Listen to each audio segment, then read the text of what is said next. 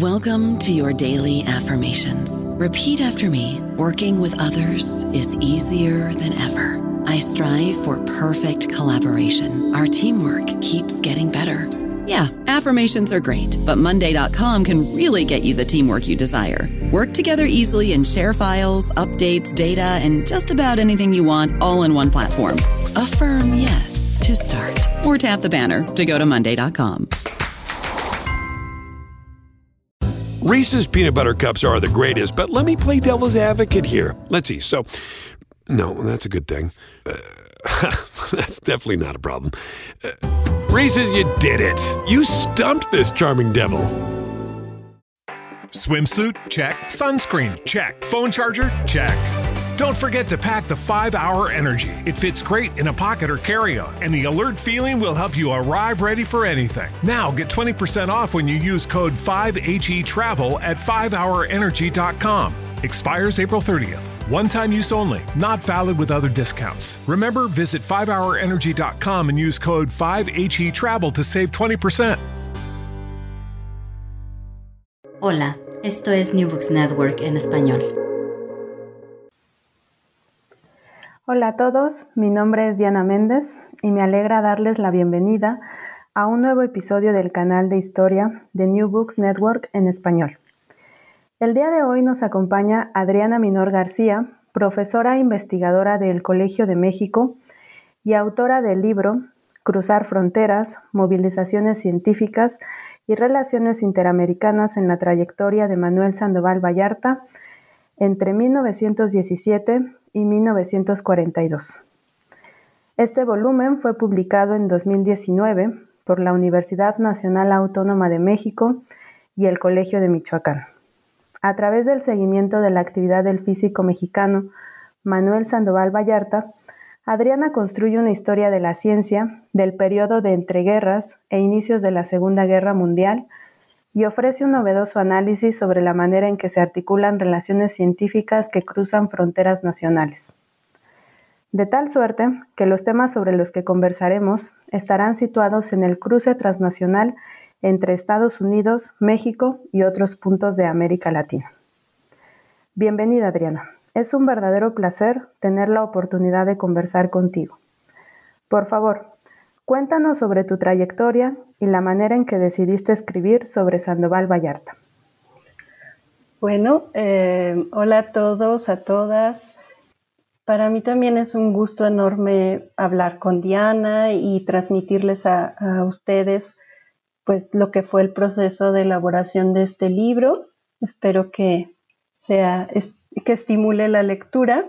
Eh, bueno, en cuanto a mi trayectoria, pues yo estudié física en la Universidad Nacional Autónoma de México ya hace varios años.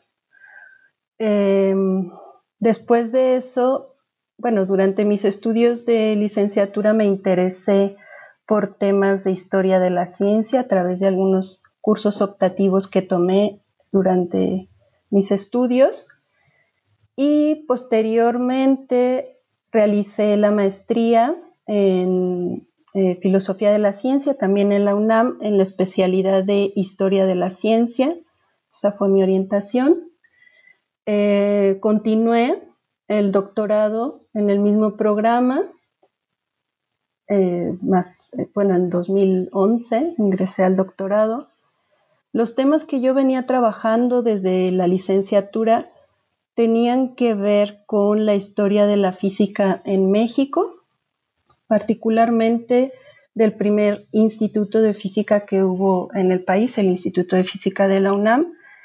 Eh, durante la licenciatura realicé una tesis que tenía que ver con las prácticas de investigación experimentales, teóricas y, e instrumentales que se llevaron a cabo en este instituto. Eh, en la maestría me adentré al tema de la cultura material de la ciencia y escribí una tesis alrededor de un instrumento, el acelerador de partículas Van de Graaff, que fue comprado por la UNAM en 1950. Y de ahí exploré sobre todo, bueno, este aspecto de la cultura material, de todo lo que se genera alrededor del instrumento como un eh, pues detonador de significados, relaciones sociales, además de prácticas científicas, instrumentales y experimentales.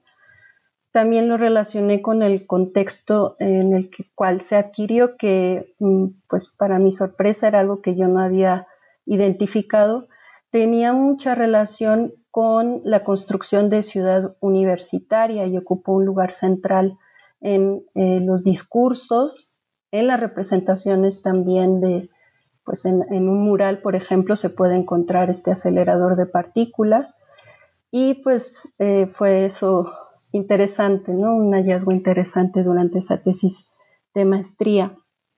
En el doctorado decidí pues que era interesante revisar la mm, historia de un actor histórico fundamental de la física en México, que es Manuel Sandoval Vallarta, de quien se habla casi siempre en cualquier historia de la física en México, incluso de la historia de la ciencia en México, es un actor muy importante, pero pues yo quería un poco revisar esas las narrativas que se habían construido alrededor de él y sobre todo centrarme en este periodo que él pasó en Estados Unidos, entender qué pasó en ese periodo, que es justamente de 1917, que es cuando llegó a Estados Unidos para estudiar ingeniería en el Instituto Tecnológico de Massachusetts, hasta 1942, que es el año en el que regresa a México y se establece de forma definitiva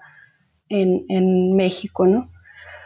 Eh, un poco mi interés, o bueno, a lo largo del desarrollo del libro y de la, de la investigación, me fui dando cuenta de que eh, pues se le había interpretado en un clave nacional principalmente. Sandoval Vallarta se interpretaba como un científico profundamente interesado por construir y fomentar la ciencia en el país, pero pues en parte se obviaba este periodo de su vida en Estados Unidos, su periodo formativo, se eh, presentaban principalmente algunos hechos emblemáticos, ¿no? Como que había estudiado, bueno, en, MIT, eh, que también había tenido la oportunidad de viajar a Europa y estudiar con los grandes físicos de la época como Albert Einstein, pero pues había falta, hacía falta una, un mayor análisis de su trayectoria en este periodo y ubicado en Estados Unidos. Em, durante el desarrollo también de, de la investigación me fui dando cuenta de que había un desbalance importante entre cómo se entendía en México y cómo el lugar histórico que ocupaba en eh, la historia de la ciencia de Estados Unidos, donde tenía nulas o mínimas referencias, pero pues un poco revisando a qué se debía eh, ese desbalance, pues también me fui dando cuenta que no había manera de entender la complejidad de su trayectoria si no era a través de una aproximación transnacional que me permitiera pues entenderlo a través de la movilidad que él mismo tuvo en su trayectoria y del interés que tuvo él mismo por construir eh, conexiones entre la ciencia en México, en Estados Unidos y también en Latinoamérica. Entonces, pues eso fue. Muy bien, Adriana. Nos has compartido con mucho detalle tu trayectoria y parte de los argumentos que desarrollas en el libro. Además, también nos has dado un incentivo para quienes no hemos tenido la oportunidad de ver este mural, irlo a buscar a la ciudad universitaria de la Universidad Nacional Autónoma de México, en la ciudad Em, pasemos ahora a comentar algunos aspectos de tu obra. A lo largo de cinco capítulos abordas distintas facetas del físico. Siguiendo las páginas, conocemos a Sandoval Vallarta como migrante, como estudiante, como profesor, como científico, como becario, como viajero y como gestor diplomático. Así lo vemos en movimiento tanto en Estados Unidos como en México, Alemania y América Latina. De esta forma, reconstruyes la movilidad en la vida del personaje y propones caracterizarlo como un experto transnacional, esto es, como un sujeto móvil capaz de crear y articular conexiones que cruzan fronteras nacionales. Platícanos más sobre esta noción de experto transnacional y sus expresiones en el sujeto de tu estudio. Eh, sí, muchas gracias por la pregunta. Yo creo que más que desarrollar el concepto de experto transnacional que tiene otras connotaciones eh, en relación a pues, la experticia, yo me interesé por caracterizarlo como un actor transnacional, es decir, como alguien que tiene, que construye una agencia que le permite crear eh, conexiones a través de fronteras nacionales. Em, sí, el, el, término que más desenvuelvo es este, el de actor transnacional. Además de pues, el propio interés del científico de Manuel Sandoval Vallarta por eh, participar y crear eh, puentes entre, entre México y Estados Unidos, también Latinoamérica, también encontré que no era posible eh, pues caracterizarlo como actor transnacional sin considerar las contingencias que le permitían actuar de esa manera. Es decir, esa agencia le fue posible en un contexto determinado, que a lo largo del libro voy explicando que tiene que ver con la circunstancia de la Segunda Guerra Mundial. Especialmente allí es donde se ve con un mayor, con mayor detalle cómo fue que intervino en este tipo de eh, trabajo, de eh, faceta de su trayectoria como científico transnacional. También que eh, su transnacionalismo, o sea, el hecho de ser un mexicano que radicaba en Estados Unidos, que nunca renunció a su nacionalidad mexicana, que tuvo posibilidades, pero también limitaciones a la hora de desenvolverse como científico, pues que también era indisoluble su, su perfil como científico de su transnacionalismo. Es decir, su movilidad también le posibilitó desarrollar esa agencia. Muy interesante todo lo que nos cuentas, Adriana. En efecto, yo creo que la obra que tú has realizado es susceptible de una lectura temática y también de una metodológica en el que el desarrollo de este tipo de caracterizaciones eh, son susceptibles de ser retomadas por otros investigadores y por otros estudiantes. Y por supuesto, de entablar diálogos con otras historiografías como la que ya mencionabas sobre la experticia. También lo que señalas me lleva a otro de los argumentos centrales de tu obra. Me refiero a la problematización de las circunstancias en las que Sandoval Vallarta volvió a México en 1942, cuando su transnacionalismo y su aliento a las relaciones interamericanas fue incompatible con las directrices del MIT, que exigió una definición del físico en términos de lealtades nacionales y compromisos institucionales. Cuéntanos, ¿Cuál fue la relación entre el contexto bélico y el límite al transnacionalismo de Sandoval Vallarta? Sí, justo el, contexto bélico, eh, pues en esta época en, el MIT, que es crucial además para definir o, para posicionar a esta institución como una de las grandes instituciones de investigación científica y tecnológica, demandó de los investigadores que se involucraran en una investigación orientada a pues, eh, cuestiones de la guerra. Sandoval Vallarta intentó participar de esta movilización de los científicos.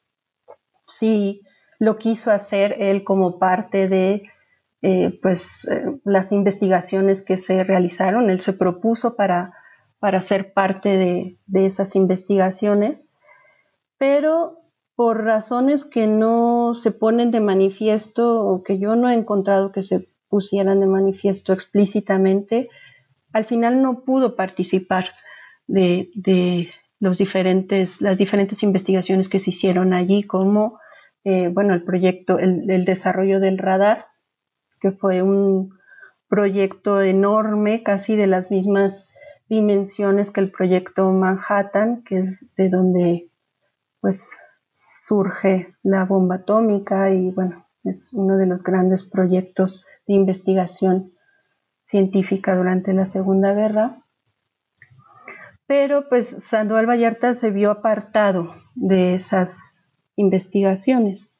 En cambio, encontró un espacio de participación a través de eh, las, la diplomacia cultural que el gobierno de Estados Unidos estaba desplegando hacia Latinoamérica en este periodo con el objetivo principal de crear pues eh, un acercamiento, un entendimiento que permitiera también eh, crear alianzas en, en, la región, ¿no? Eh, el despliegue de esta diplomacia cultural, pues incluyó diferentes estrategias en diferentes ámbitos, la salud, por ejemplo, en cuestiones artísticas, en fin, eh, realmente era una manera de entender la cultura en un sentido muy, muy amplio, donde también se consideraban cuestiones científicas. Entonces, eh, Sandoval Vallarta propuso allí, en ese marco, propuso la creación de un comité de intercambio, bueno, no de intercambio, más bien un comité que eh, pues fomentara así el intercambio de conocimientos de, de producción científica que se realizaba en América Latina y en Estados Unidos, como un espacio que permitiera encontrar esas producciones científicas. Él y muchos y otros, o sea, no fue la única propuesta en esa dirección, sostenían que había un, una falta de comprensión, que no se sabía en Estados Unidos eh, realmente qué, qué conocimiento, qué, qué investigación científica se realizaba en América Latina y viceversa. Entonces, para solventar esa falta de conocimientos, Anual Vallarta propuso esta comisión cuya labor principal era llamar, hacer un llamado a invitar a los científicos latinoamericanos a que publicaran los resultados de sus investigaciones en revistas científicas estadounidenses. Para ello, este comité se encargaría de la traducción de estos trabajos, ofrecía traducir estos trabajos del inglés o, perdón, del español o del portugués, o sea, de la lengua original en la que escribían estos científicos latinoamericanos, traducirlos al inglés. Y además, el comité mm, haría les propondría a qué revistas convendría enviar estos trabajos. Entonces hacía pues eh, un trabajo bastante complejo, completo, que incluía pues una primera revisión de, de los trabajos que se, le se, les enviaran, una primera revisión para determinar la calidad del, del artículo, la posterior traducción de, de, los trabajos al inglés y la gestión de eh, la publicación en revistas científicas estadounidenses. Es interesante que cuando Sandoval Vallarta envió su propuesta, él señalaba que era una estrategia que, al mismo tiempo permitiría desplazar en Latinoamérica el interés que se tenía por las publicaciones, eh, bueno, no solamente alemanas y japonesas, sino también eh, de publicaciones francesas, italianas también. O sea, era, eh, no solamente tenía que ver con pues, la, las, eh, pues, las cuestiones del conflicto eh, bélico y, bueno, combatir el, pues a los países del eje, sino también con una ambición mayor de posicionamiento de las revistas científicas estadounidenses a nivel internacional. Era, se trataba de ampliar, digamos, eh, su alcance hacia Latinoamérica, extenderlo. Eh, y bueno, allí Sandoval Vallarta pues tuvo esa idea, lo apoyaron, incluso en el MIT le permitieron que consideraron que era importante que realizara ese trabajo y le concedieron pues permisos para ausentarse de sus labores en, en el instituto. No obstante, pues con el paso del tiempo, Sandoval Vallarta pues perdió el apoyo. Mm, pasaron diferentes cosas. Por un lado, América Latina. Estamos hablando de 1941.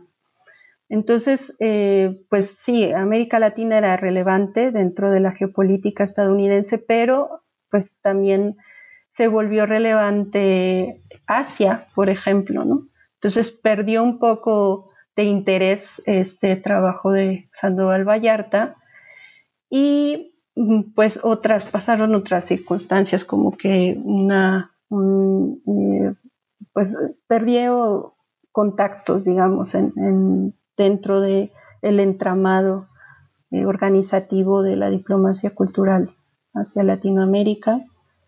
Y con ello, en el MIT decidieron también por pues, sus propias exigencias, pues que Sandoval Vallarta serviría más para la movilización de guerra, estando en el MIT dando sus cursos de mm, pues cursos básicos introductorios de física. Y entonces eh, pues le pidieron que regresara al MIT, que se reincorporara a su puesto de trabajo, porque a inicios de 1941 Sandoval Vallarta había viajado a México con el objetivo de eh, realizar un viaje por diferentes países de América Latina con el fin de articular una mm, Academia Interamericana de Ciencias y promover el trabajo que realizaba el Comité Interamericano de Publicación Científica.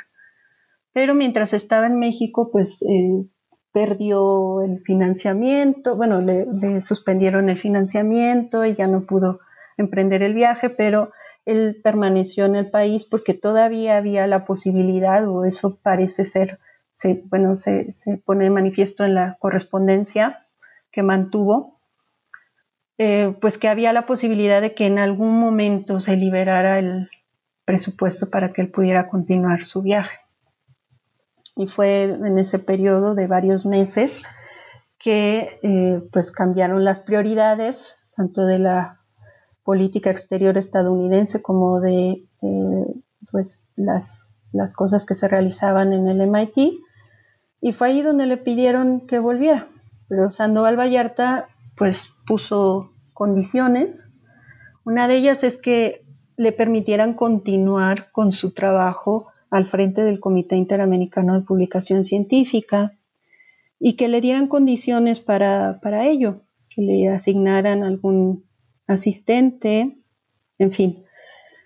En el fondo es, eh, se trata de que él quería que le reconocieran su trabajo al frente del comité de publicación como parte de su contribución al esfuerzo de guerra. Y pues ahí fue donde en algún momento perdió eh, pues la posibilidad de llevarlo a cabo. Las autoridades de, del MIT Mm, no, consideraron que eh, eso, que su principal contribución al esfuerzo de guerra estaba eh, dando cursos introductorios de física a estudiantes del, MIT. Sandoval Vallarta no se negaba a ello, pero pedía estas condiciones que no le garantizaron y él decidió quedarse en México en contra de, la exigencia del MIT. Y bueno, también en el intercambio de correspondencia, en este estira y afloja, pues Sandoval Vallarta eh, insistía que eso, que su, que su principal contribución estaba al frente del Comité Interamericano y por el otro lado le decían que sus lealtades tenían que estar definidas en términos de las necesidades del instituto y por tanto de las necesidades de, eh, bueno, de, Estados Unidos, ¿no? Eh, y pues ahí es donde hay una incomprensión para Sandoval Vallarta, pues que a lo largo de su trayectoria había pues compaginado eh, esos diferentes intereses, tanto de su posición como científico en Estados Unidos como de, de bueno, de mm, mexicano que vivía en el extranjero, que a la vez estaba interesado por crear instituciones científicas mexicanas, pues había encontrado que podía hacerlo, ¿no? Que, no era incompatible eh, mantener esas lealtades. Pero, pues en ese contexto de guerra, a pesar de que México y Estados Unidos eran aliados, pues no, lo que se requería era lealtades nacionales claras. O se eh, vinculaba al esfuerzo de guerra según lo que las autoridades del MIT le exigían, o mantenía eso que para el MIT era una prioridad pues secundaria que tenía que ver con su interés eh, con la ciencia en México y entonces pues ahí tuvo que decidir. Y un poco en lo que explico en la tesis es que se trata un límite a su transnacionalismo. El conflicto no tiene que ver, creo yo, entre si México o Estados Unidos, sino entre mantener esa posición pues de vínculo. Y pues eso es lo que tendría que decir a tu pregunta. I don't know about you, but I'm very busy and I don't have a lot of time to cook. That's why I subscribe to Factor. Eating better is easy with Factor's delicious, ready to eat meals. Every fresh, never frozen meal is chef crafted, dietitian approved, and ready to go in just two minutes. You'll have over 35 different options to choose from every week, including Calorie Smart, Protein Plus, and Keto. These are two minute meals. Factor meals are ready to eat and heat, so there's no prepping, cooking, or cleanup needed. They're flexible for your schedule Get as much or as little as you need by choosing your meals every week. Factor is the perfect solution if you're looking for fast, premium options with no cooking required. Sign up and save. We've done the math, and this is important. Factor is less expensive than takeout, and every meal is dietitian approved to be nutritious and delicious. Head to factormeals.com slash NBN50 and use code NBN50 to get 50% off. That's code NBN50 at factormeals.com slash NBN50 to get 50% off. Reese's peanut butter cups are the greatest, but let me play devil's advocate here. Let's see. So, no, that's a good thing. Uh, that's definitely not a problem. Uh, Reese's, you did it. You stumped this charming devil. Gracias, Adriana. Has respondido de forma amplia y generosa a mi interrogante. Y este asunto respecto a, la actividad de Sandoval Vallarta en el Comité Interamericano de Publicaciones Científicas es sin duda uno de los aspectos que me resultan más fascinantes en tu obra. Ya decías tú eh, que esta institución se dedicó a la traducción de artículos del español o portugués al inglés para su aparición en revistas estadounidenses. Hoy en día es conocido por todos la trascendencia del inglés como lengua internacional para el quehacer científico e incluso para el histórico. Pero el proceso mediante el cual esta preponderancia se instauró es menos conocida. Creo yo que la experiencia del comité nos dice mucho al respecto de este proceso para el caso latinoamericano.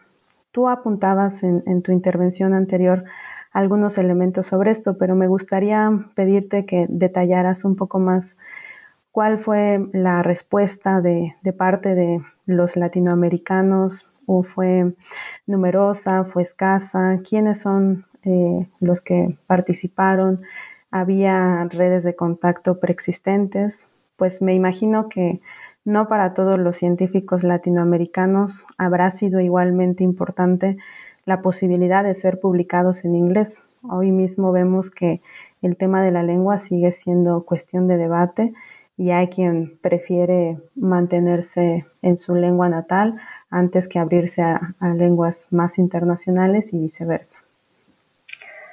Sí, ahí pues comenzaría diciendo que Sandoval Vallarta desde que envió su propuesta de creación de este comité, mm, explicó que una de las estrategias que él seguiría para establecer contacto con científicos latinoamericanos era a través de aquellos que hubieran tenido mm, becas de, por fundaciones estadounidenses como la Fundación Guggenheim, muy en especial la Fundación Guggenheim. Sandoval Vallarta decía también que, eh, que expresó que le interesaba contactar principalmente a aquellos científicos cuya investigación fuera, eh, pues reuniera la calidad científica de acuerdo a los parámetros, bueno, de, la producción de ciencia en, bueno, que él conocía, ¿no? Que es, eh, pues a través de su formación como científico en Estados Unidos.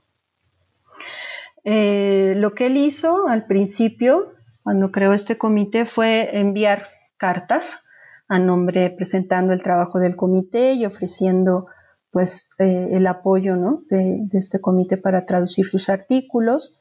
Omitió decir en esas cartas de manera intencional que el comité era financiado por la Oficina del Coordinador de Asuntos Interamericanos, que era encabezada por Nelson Rockefeller, porque en parte quería evitar reacciones eh, pues resistencias ¿no? al trabajo de, esta, de este comité, susceptibilidades que, eh, bueno, porque se sabe que eh, pues había un cierto antiamericanismo en la región y él quería evitarlo.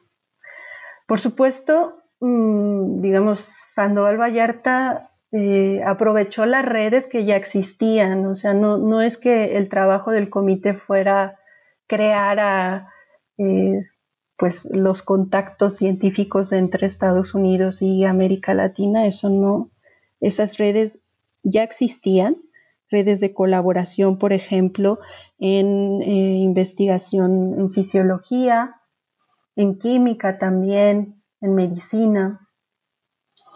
Eh, y bueno, también eh, pues habría que pensar que eh, fundaciones como la Fundación Rockefeller, como la Fundación Guggenheim, que había creado unas becas para especialmente para científicos y artistas e intelectuales latinoamericanos, pues esas redes que establecieron estas fundaciones ya existían previamente. Asimismo, eh, para esos años, para los años 40, pues también existía eh, pues una infraestructura que era eh, financiada por eh, instituciones como la Smithsonian Institution o la Carnegie Institution of Washington, o sea, ya había, ¿no? Toda una un entramado de, de personas que tenían conexiones y contactos en Estados Unidos de científicos latinoamericanos. De modo que pues la respuesta que obtuvo a su propuesta fue en general positiva. Mm, en algún informe que él envió, él eh, ponía extractos de, las respuestas que obtuvo. La mayoría, por supuesto, era un informe, ¿no? Para la oficina del coordinador de asuntos interamericanos, entonces pues seleccionó los comentarios más positivos, pero decía que pues habían recibido respuestas mínimas en las que mm, pues, eh, los científicos latinoamericanos se oponían al trabajo de este comité. Y bueno, las, las mm, propuestas que recibió casi inmediatamente fueron pues principalmente para dar continuidad a contactos que ya había entre científicos latinoamericanos y estadounidenses. Por ejemplo, para publicar un número especial que no se había podido publicar porque eh, faltaba financiamiento o eh, publicaciones que estaban en proceso, pero que los mismos científicos latinoamericanos decían que al momento de escribirlas directamente en inglés, pues les costaba mucho trabajo y mucho tiempo, ¿no? Entonces, que considerar eh, la posibilidad de que el comité les tradujera, les hiciera la traducción, pues les ahorraría bastante tiempo, ¿no? Y les aseguraría que el artículo estuviera escrito en un inglés, pues, competente. Entonces, eh, la respuesta fue positiva. Mm, no recuerdo cuántos artículos se publicaron al principio, pero fueron cientos de artículos mm, traducidos al, inglés. Em, pues creo que, que un poco es por ahí. Estupendo, Adriana. Me parece que este tema sin duda nos invita mucho a la reflexión sobre cómo se dan a conocer las investigaciones que producimos y si éstas llevan eh, rastros de su producción original en el lugar en el que se desarrollaron. ¿Te puedo interrumpir, Diana, un momento? Claro.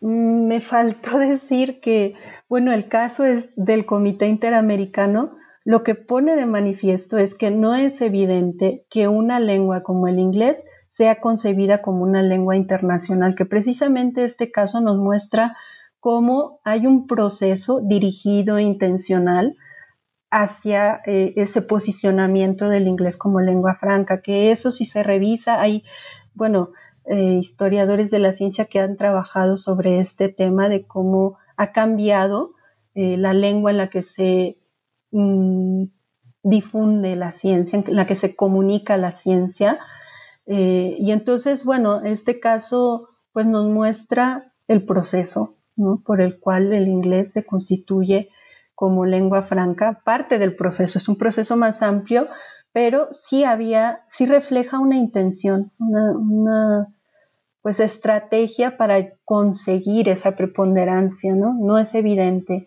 Y allí yo pienso que, eh, bueno, que quizá nos puede invitar a reflexionar ¿Cómo es que asumimos e-, esa manera de entender al inglés? ¿Es realmente la única lengua en la que podemos comunicarnos como, eh, bueno, académicos o científicos?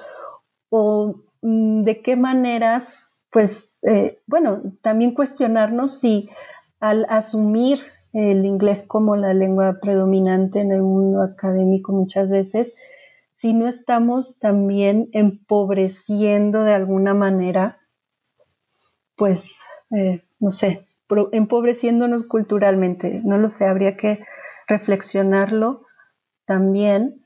Eh, el caso del comité mm, exhibe, por otro lado, eh, que el artículo científico pues tiene ahora una forma más o menos establecida, canónica, ¿no? En su forma de presentar resultados y cómo es que el conocimiento se va a validar a través de estos artículos, de estas eh, producciones, pero eh, no es evidente. Una cosa, un aspecto interesante es que cuando les enviaban los artículos en algunas cartas, eh, intercambios de impresiones, lo que eh, comentan algunas de las personas involucradas en el comité es que eh, ocurría que los científicos latinoamericanos no se ajustaban ni a las referencias eh, básicas y importantísimas para decir que un artículo tenía la calidad y estaba actualizado.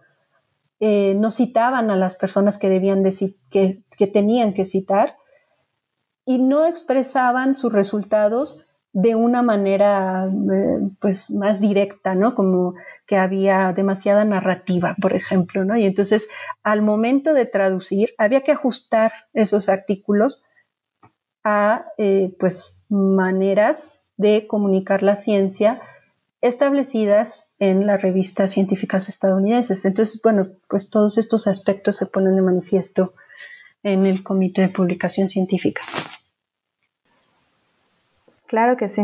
Coincido contigo en, la importancia que, no, que tiene no dar por sentado em, la preponderancia del inglés o como señalabas ahora también, la forma en que se construyen los artículos científicos. Precisamente creo que eso es uno de los puntos más fuertes de, de tu obra, porque señalas las condiciones específicas en las que actores como Sandoval Vallarta pueden desplegar su agencia para establecer este tipo de conexiones y desplegar múltiples intereses de, los actores asociados, no solamente, por ejemplo, de Sandoval Vallarta, sino también de instituciones que respaldan este tipo de actividades.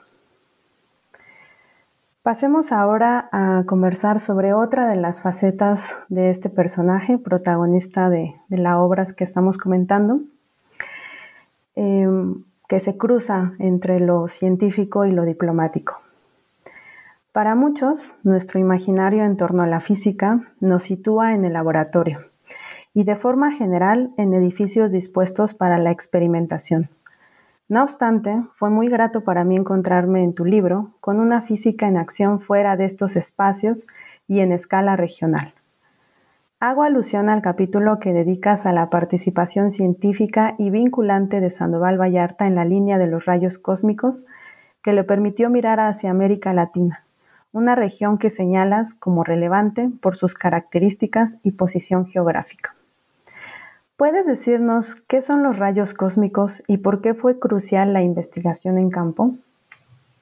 Sí, eh, sí, bueno, los rayos cósmicos a, principios de siglo, pues había en, los laboratorios se investigaban diferentes tipos de radiaciones y entonces había una un efecto que se detectaba en los, en, los instrumentos que se usaban particularmente con bueno, un electroscopio.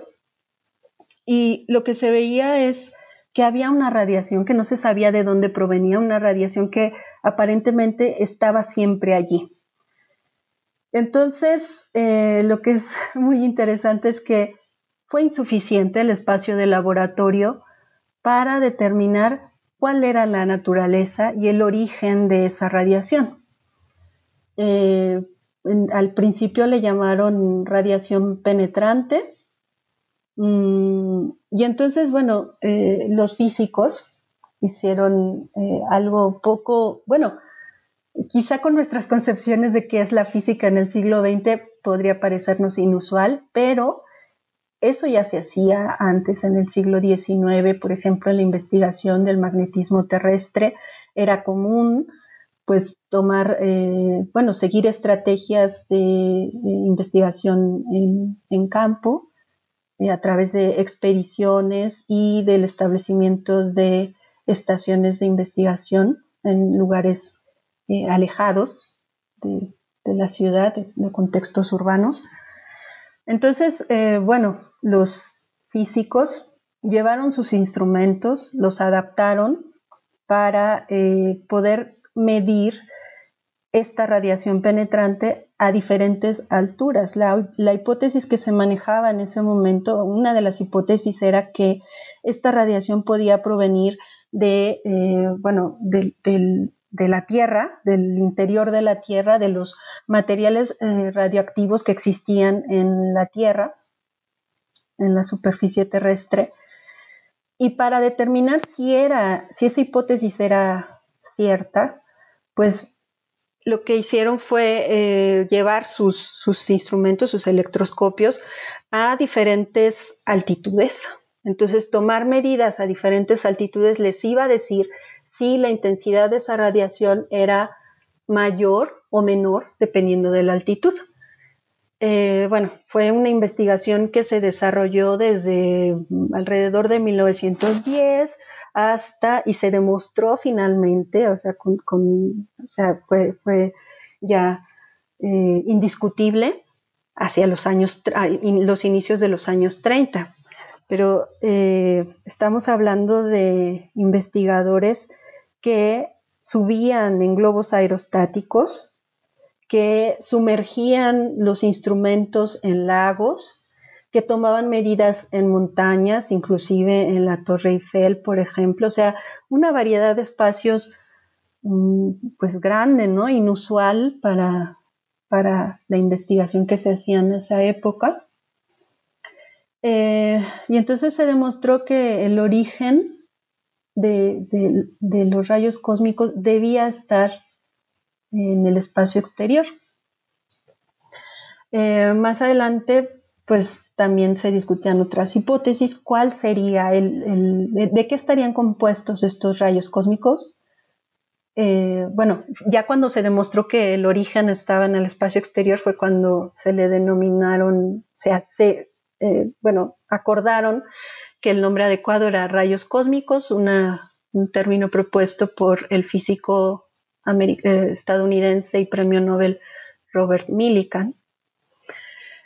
Entonces, en relación a la composición de estos rayos, pues se manejaba la hipótesis de que pudieran ser, eh, estar constituidos por partículas con carga eléctrica, que podían ser, bueno, protones o electrones, o, o, también podían estar constituidos por fotones, que son partículas que no tienen carga eléctrica. Para demostrar estas, bueno, para determinar cuál de, esta hipótesis era de estas hipótesis era cierta, pues, eh, pues consideraron como si la Tierra fuera, y bueno, estaba demostrado, ¿no? Un imán gigantesco que tiene un campo magnético, entonces si las partículas tenían una carga eléctrica, pues iban a interactuar con el campo magnético terrestre.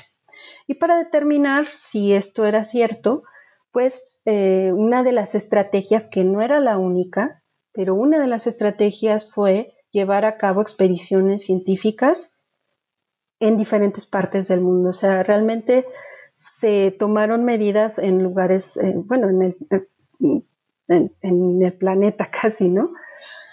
Eh, y uno de los que eh, defendía, bueno, la hipótesis de que se trataba de partículas cargadas o que quería demostrar cuál era la composición principal de los rayos cósmicos fue otro premio Nobel, físico premio Nobel estadounidense que se, se llama Arthur Compton. Arthur Compton eh, viajó, organizó la expedición esta mundial eh, con diferentes grupos de investigación, uno de los cuales fue, eh, hizo el recorrido por América Latina, que en realidad fue Arthur Compton quien hizo ese recorrido.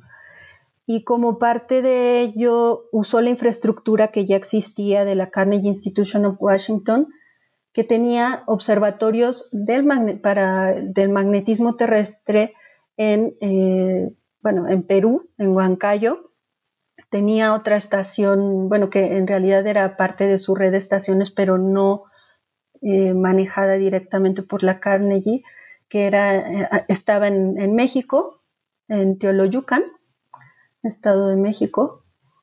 Eh, y entonces Arthur Compton usó esa infraestructura, obtuvo financiamiento de la Carnegie y usó la infraestructura que tenía disponible.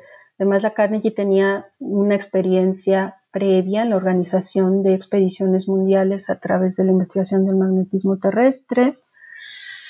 También Compton fue a, Panamá, bueno, a una estación de investigación biológica que había allí, que, que era controlada por el gobierno de Estados Unidos. En fin, entonces, eh, bueno, a través de esa expedición y, Sandoval Vallarta, importante allí mencionarlo, fue eh, el contacto principal para llevar a cabo la expedición en México.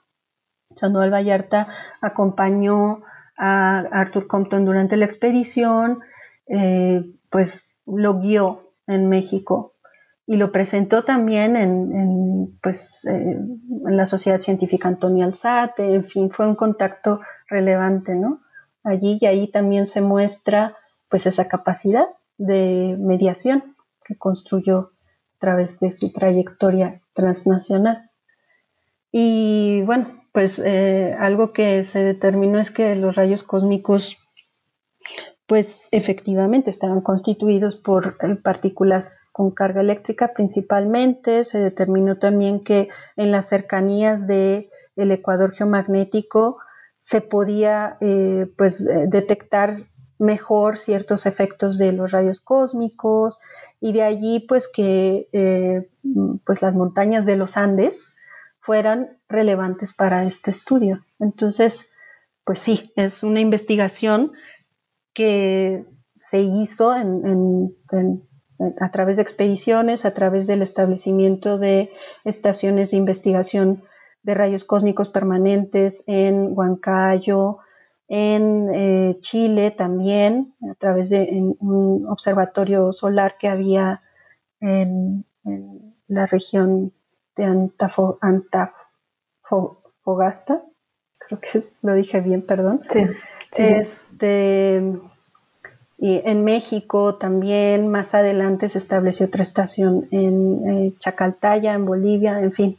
Sea, se creó pues una infraestructura muy importante alrededor de los rayos cósmicos que interactuaba también con instituciones científicas que se, pues que existían y que fueron creándose en Brasil, en México, en Bolivia también, en Perú. En fin, ahí tenemos un caso pues que muestra esa diversidad de espacios, ¿no? Donde se produce conocimiento científico.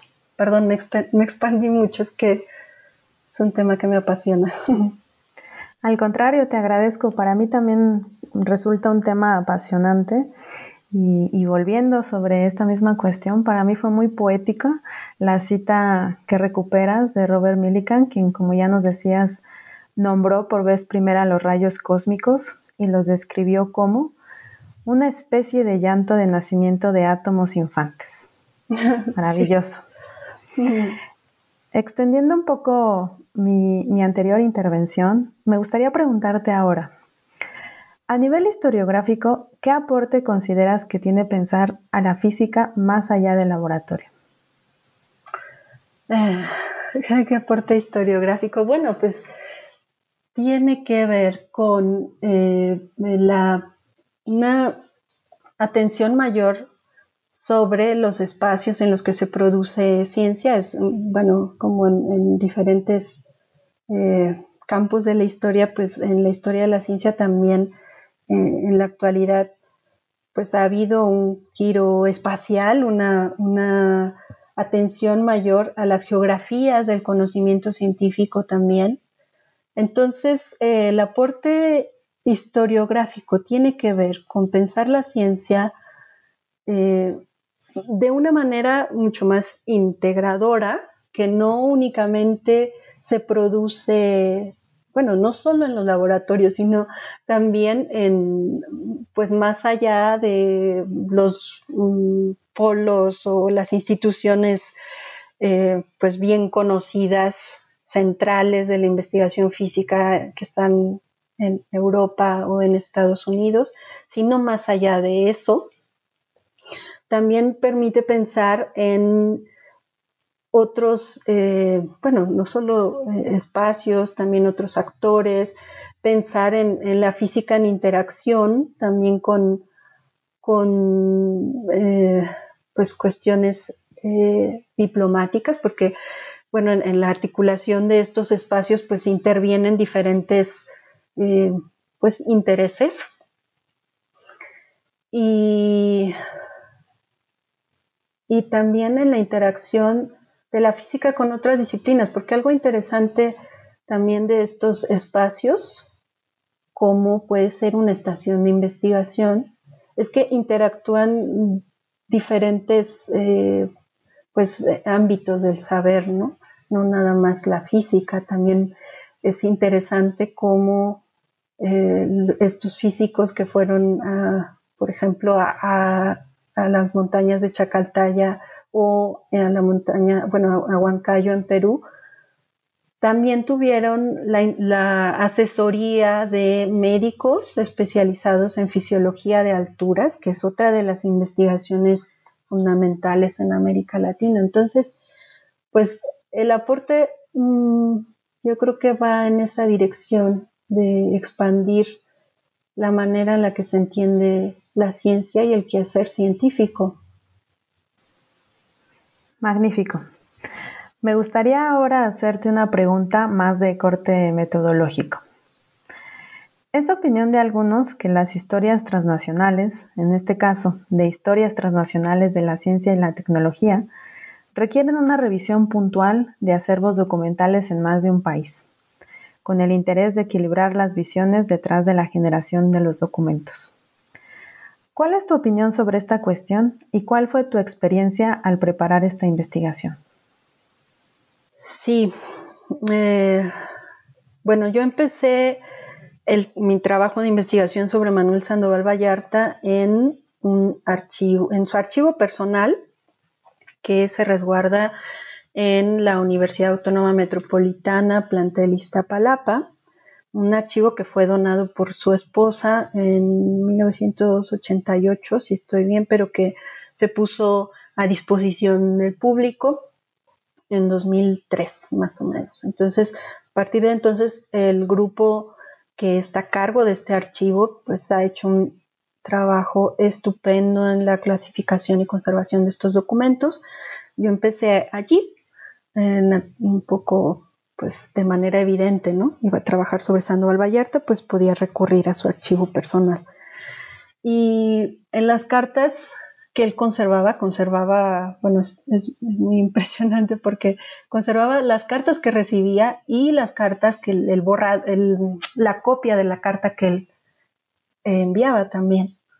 Entonces había cuestiones que estaban pues más o menos eh, que se respondían solo, solas con el archivo y otras que quedaban pues eh, sin responder, que no alcanzaban ¿no? el archivo personal tampoco.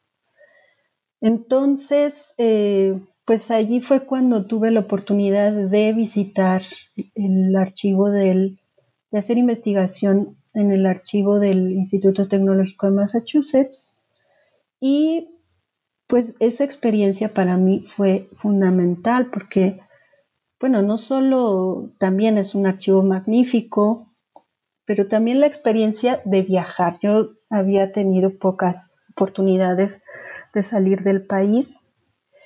Y durante el tiempo que viajé, pues también me hizo pensar en, lo que significa viajar, en lo que significa estar en otro país, también imaginarme lo que sería esa institución en, la época en la que Sandoval Vallarta estuvo allí, eh, no, no, pensándola como una, no, no, es, no era el MIT que conocemos ahora, no era el MIT de, la posguerra, de, la Segunda Guerra Mundial y pues todo el prestigio que vino después, ¿no? Era otra cosa, era una escuela de ingeniería que se acababa de mudar a esa sede, tenía muy poco tiempo, eh, en fin, o sea, realmente la experiencia pues sí me permitió reflexionar mucho más sobre eh, lo que significaría para Sandoval Vallarta pues esa migración. Y eh, bueno, allí yo adopté con mayor fuerza, entendí que lo que estaba trabajando no me, no me bastaba eh, pues enmarcarlo en, en, las historias nacionales de la ciencia, me limitaba, no, no, no se explicaban cosas, ¿no? Como por ejemplo, por qué volvió en 1942 eh, y entonces, pues eh, encontré en la perspectiva transnacional una manera de mirar el tema, pues que me permitía entender a Sandoval Vallarta de una manera mucho más compleja y, encontrar otros temas, ¿no? Como este de las relaciones científicas interamericanas, el comité de publicación científica y explicar porque regresó en 1942. Entonces, bueno, eh, efectivamente la posibilidad de realizar una investigación multiarchivística es esencial para desarrollar una perspectiva transnacional. Mm, pero además de eso, yo creo que sí es muy importante no solamente revisar los archivos aquí y allá, sino también familiarizarse con las historiografías eh, pues que se que existen en uno y otro lugar. Yo creo que eso es muy importante, que no sé, ya posteriormente y con mi investigación actual, pues eh, tuve oportunidad de realizar investigación en Brasil y encontré muy enriquecedor pues familiarizarme con la historiografía de la ciencia en Brasil. Y actualmente estoy convencida de que es, son ambas cosas, es eh, eso, revisar diferentes archivos y también familiarizarse con las historiografías, mm, pues no sé, nacionales, locales, las historiografías que existen. Y diría eso. Sí, esa sería mi respuesta, Diana. Muchas gracias.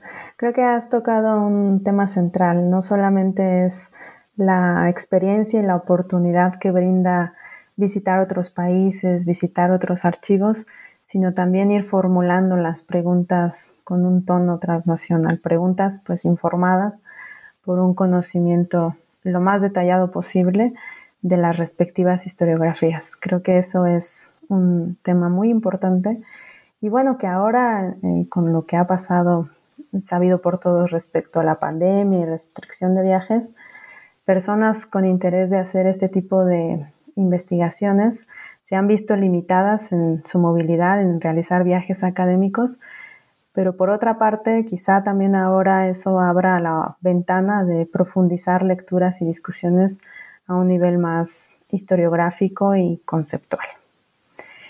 Siguiendo en esta línea sobre lo metodológico, me gustaría ahora que nos hablaras de tu experiencia transformando tu tesis doctoral en libro. Para algunos es necesario imaginarse su tesis como un libro para poder concluirla. Y para otros se trata de un proceso posterior y muchas veces de cambios sustanciales. Para ti, ¿cómo fue este tránsito? Eh, mm, bueno, sí, a ver. Eh, yo cuando escribí la tesis, no sé si a todos nos pasa, pero a veces uno se cansa, ¿no? De leer las palabras de uno repetidas veces. Entonces, eh, también había tenido la experiencia de escribir, por ejemplo, la tesis de licenciatura, que ya hacía tiempo que lo había hecho, pero en la que, pues, una de las críticas de uno de los revisores de aquella tesis fue que yo era demasiado descriptiva, ¿no? Que me faltaba argumento. Y yo no entendía qué era eso, ¿no? Pero ya, pues, con el tiempo y con la experiencia, que tampoco es, todavía estoy eh, pues adquiriendo pues más eh, experiencia, más oficio de escribir y de hacer historia. Pero pues sí, para la tesis de doctorado tenía un argumento y también quería contarlo de una manera que fuera atractiva, incluso para mí, ¿no? Al leerme. Entonces, pues yo creo que escribí la tesis pues de una manera que se pudiera, que, la lectura fuera fluida. Hay mucho detalle también de cosas que quizás sean aburridas para el lector, pero que pues según yo lo, lo escribí, lo aprecié, pues daba un sentido así, pues en mi opinión, más o menos fluido, que iba ligando una cosa con otra y bueno, era un ejercicio de escritura, ¿no? Me lo planteé más como eso también. Entonces, pues eh, al terminarla me gustó, me gustó leerla de nuevo, la encontraba agradable, con, una, con un hilo conductor que iba de la mano de eso, de responder ¿Por qué Manuel Sandoval Vallarta regresó a México en 1932? Y a través de esa pregunta ir desengranando diferentes cuestiones. Y, bueno, eh, el resultado pues a mí me dejó satisfecha. Eh, y más adelante lo que pasó es que concursé por el premio a la mejor tesis de estudios eh, sobre América del Norte, convocado por el Centro de Investigaciones sobre América del Norte de la UNAM en 2016 y gané el primer lugar. Y entonces el jurado determinó que, la tesis eh, se podría publicar en formato de libro con ligeras modificaciones. Los, eh, los, miembros del jurado me comentaron que la tesis se leía bien, que era pues eh, un poco mantenía, ¿no? Un poco ahí el, la intriga del lector, en el lector y entonces pues la recomendación era esa, publicarlo, el, publicar el libro mm, pues casi tal cual estaba, la tesis, perdón. Y bueno, eh, una de las condiciones para publicarlo era conseguir una coedición y la oportunidad me llegó con, cuando pude, bueno, me, otorgaron una cátedra con ACID y pude estar también en otra institución maravillosa que es el Colegio de Michoacán, en el Centro de Estudios Históricos, y pues sometí la propuesta del libro a consideración del, de, del bueno, de la editorial tuvo otra revisión, la, revisión fue positiva, también recomendaron su publicación como estaba. Realicé sí algunos ajustes porque como siempre pues hay errores aquí y allá y entonces pues lo, lo arreglé las diferentes partes que me parecía que ameritaba un poco de, de trabajo, sobre todo, bueno, no sé si lo conseguí del todo, pero pues aligerar un poquito la parte de, revisión que hay al inicio ¿no? del estado del arte y todo esto. Y bueno, eh, pues algunas mm, partes de organización se modificaron, como el epílogo, se, fue un poco más al final, en fin, pero en esencia, o sea, lo que eh, yo había construido narrativamente se conservó. Digamos, no fue eh, una transformación sustancial de la tesis. Te felicito Adriana, creo que hiciste un excelente trabajo. Yo recomiendo ampliamente la lectura de tu libro a quien nos escucha, no solamente por lo sólido de la argumentación, sino también porque es una lectura muy amena que te guía adecuadamente aun si tú no estás suficientemente informado sobre las discusiones en torno a la física y los procesos mismos. Así que es una lectura que se disfruta mucho. Para concluir nuestra charla, me gustaría preguntarte si tienes planes de seguir investigando sobre la historia de la física y, de ser el caso, qué tema es el que te interesa desarrollar. Sí, bueno, como se habrán dado cuenta, el tema de los rayos cósmicos es eh, justamente por donde quiero, bueno, por donde he estado, eh, he continuado mi investigación. Ya en esta parte, pues también eh, me interesa profundizar más sobre la reflexión de los espacios y también sobre América Latina como un lugar privilegiado para esta investigación. También, eh, pues, desde una aproximación transnacional que vincula científicos, espacios, instituciones de, eh, bueno, México, Brasil, eh, bueno, incluso Argentina, Bolivia, Perú y Estados Unidos, claro. Y por ahí va mi trabajo de investigación actual, que espero que se transforme en un libro.